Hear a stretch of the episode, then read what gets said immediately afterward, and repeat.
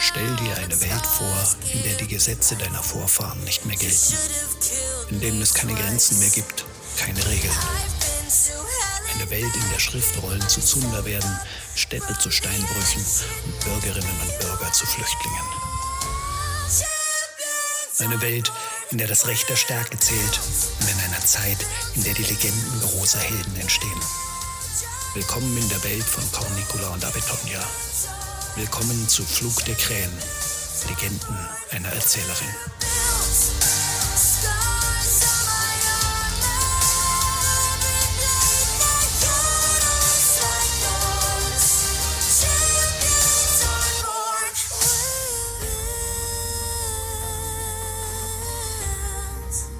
Cornicula erzählt. Der Meilenstein lag umgestürzt neben dem Weg. Regenius bückte sich und neigte den Kopf, um die Inschrift zu lesen. Nicht mal so eine einfache Wegmarkierung konnten sie stehen lassen, knurrte er missmutig.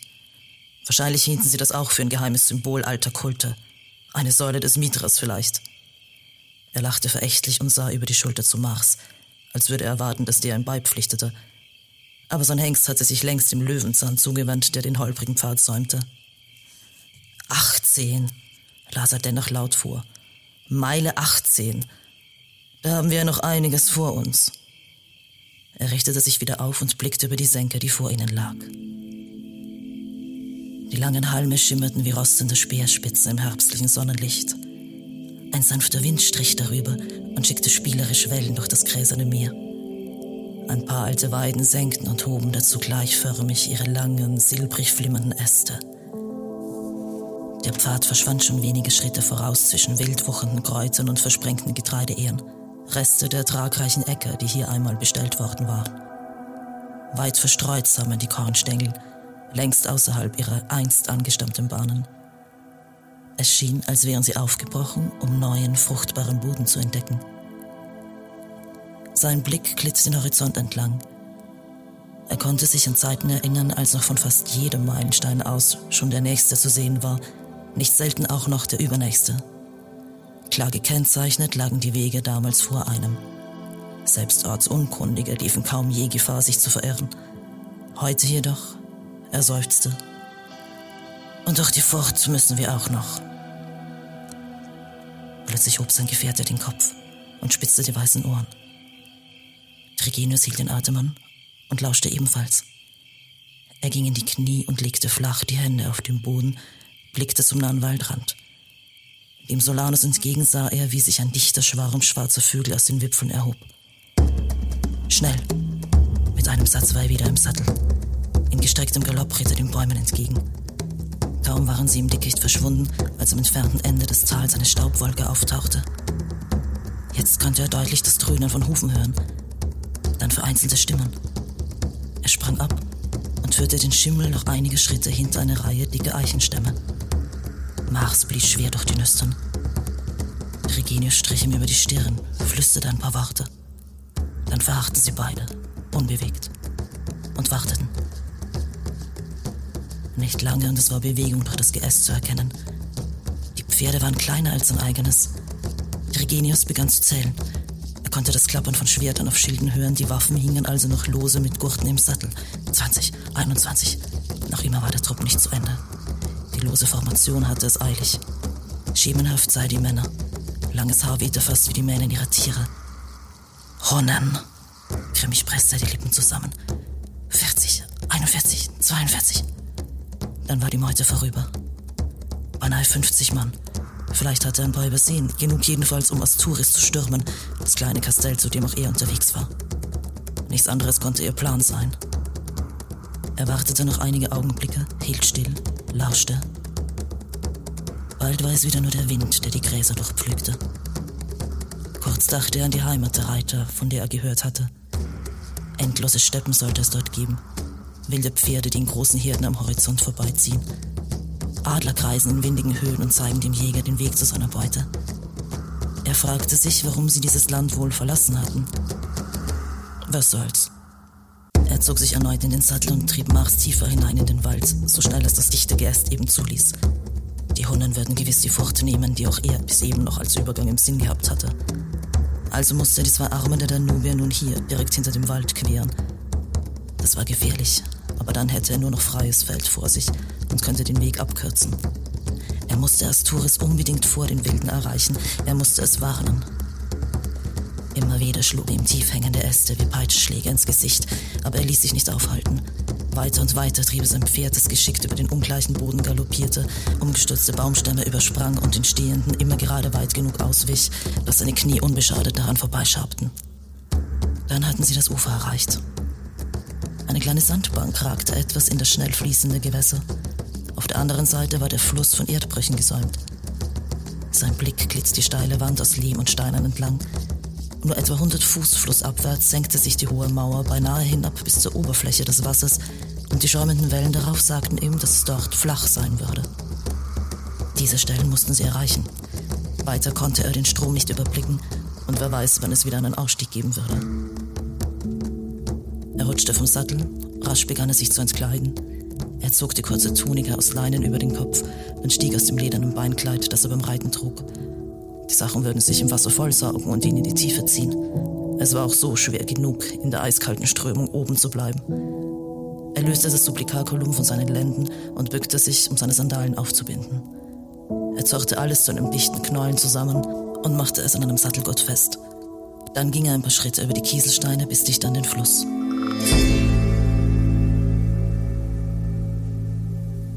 Eine kalte Böe blies über seinen nackten Körper und ließ ihn schaudern.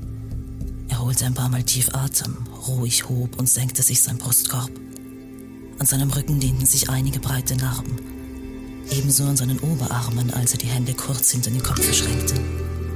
Er bückte sich, schöpfte eine Handvoll Wasser, ließ es sich über den Bauch laufen.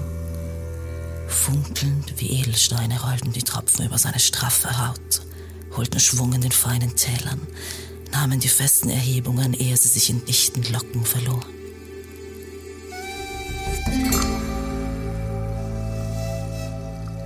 Tänzelte ein wenig, lockerte die vom langen Reiten ermüdeten Waden und Schenkel.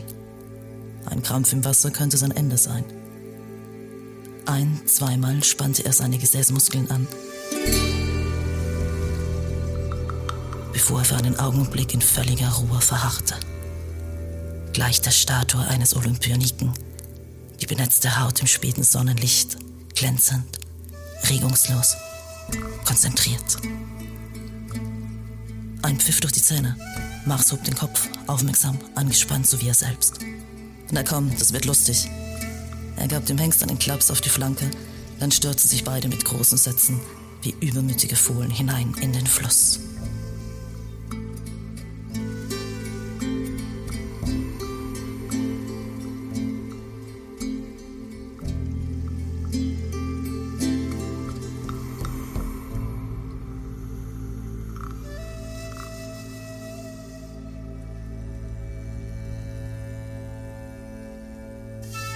Anno Domini 468, Markt von Stanakum am Tag vor dem Beginn des Septembers.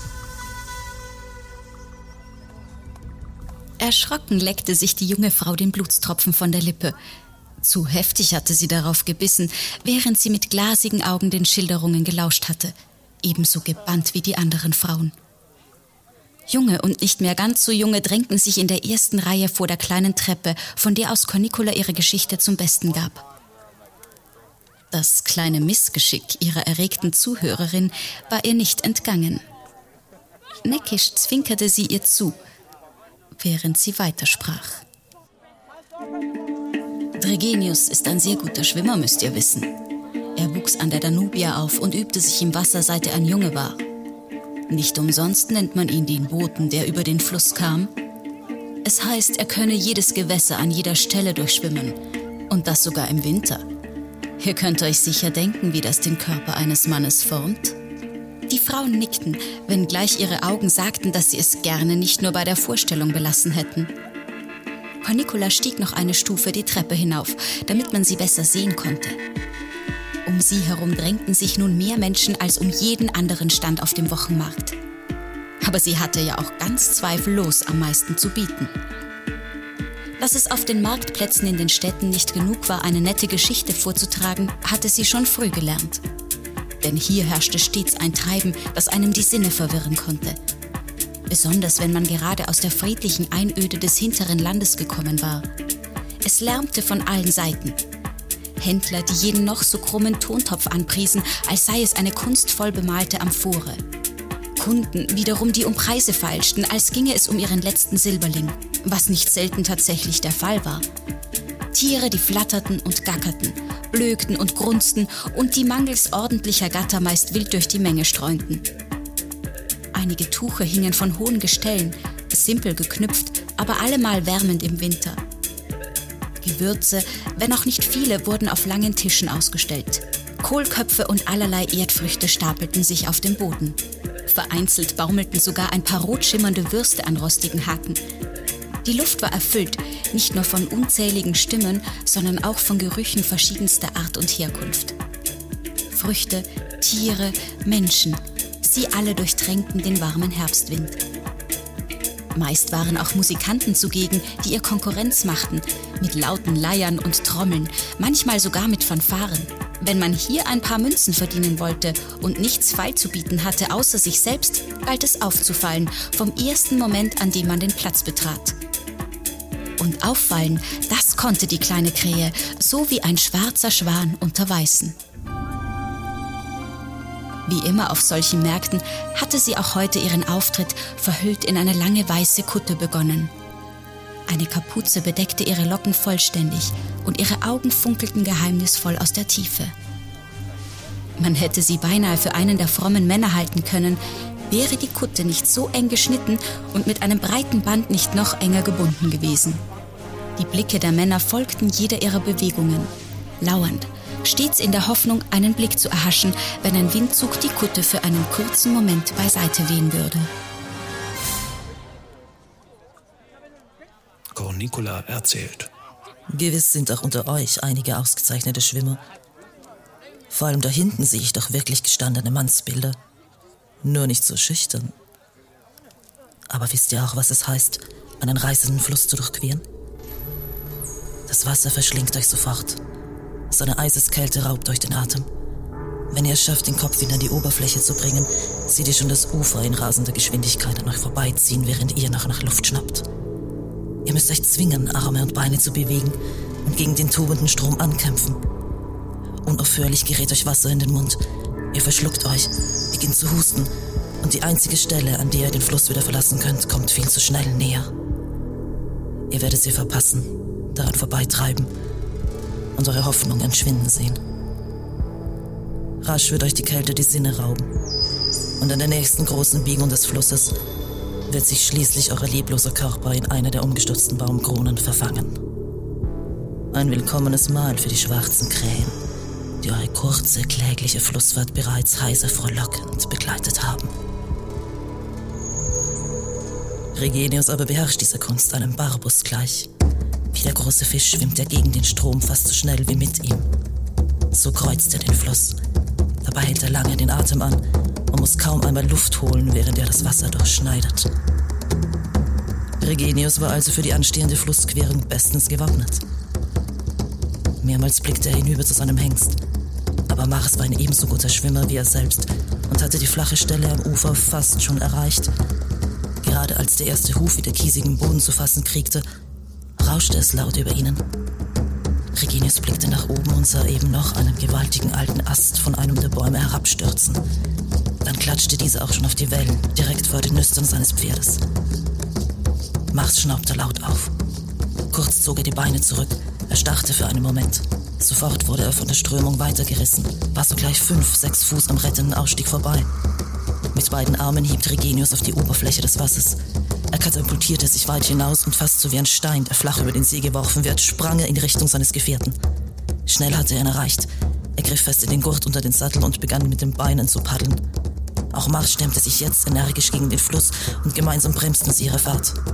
Sie schoben sich etwas näher ans Ufer, wo der Druck des Wassers nicht ganz so stark war. Schließlich knirschte es wieder unter den Vorderhufen des Pferdes. Tief gruben sie sich in den Kiesboden ein und mit zwei ausladenden Sätzen nahm der Hengst die niedrige Böschung. und zog seinen Herrn dabei gleich mit hinauf, der den Sattelriemen keine Sekunde lang losließ. Reiter und Pferd schüttelten sich kurz. Auf, weiter. Schon schwang sich Tregenius zurück in den Sattel. Da sie noch einen weiteren Flussarm durchqueren mussten, ließ er seine nassen Kleider festgegurtet, wo sie waren. Nackt ritt er zügig durch den Hain niedriger Weiden, bis sie das nächste Ufer erreicht hatten. Hier war das Wasser gemächlicher und nicht zu tief. Er blieb zunächst auf dem Rücken des Pferdes und trieb es zielstrebig die sandige Böschung hinab. Hier wird es moorig, schwimm jetzt, wies er den Hengst an, als das Wasser gerade seine Oberschenkel erreicht hatte. Er ließ sich vom Sattel fallen und nebeneinander kamen sie zügig voran. Auf der anderen Seite angelangt, schlüpfte Trigenius wieder in seine Beinkleider. Die Tunige ließ er zum Trocknen noch am Sattelgurt hängen. Wenige Herzschläge später stürmten sie in schnellem Galopp fort, durchquerten das letzte Stück Wald und über offenes Feld eilten sie Richtung Asturis.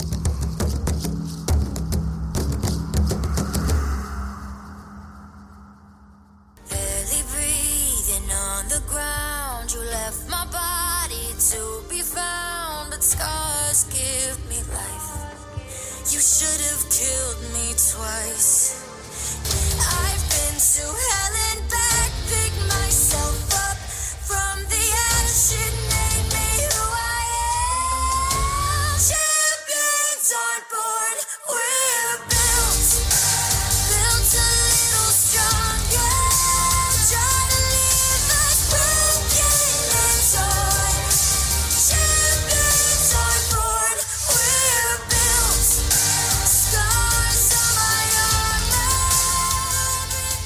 der Krähen.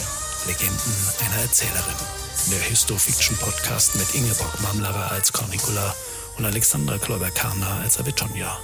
Buchregie und Produktion Daniel Karenson.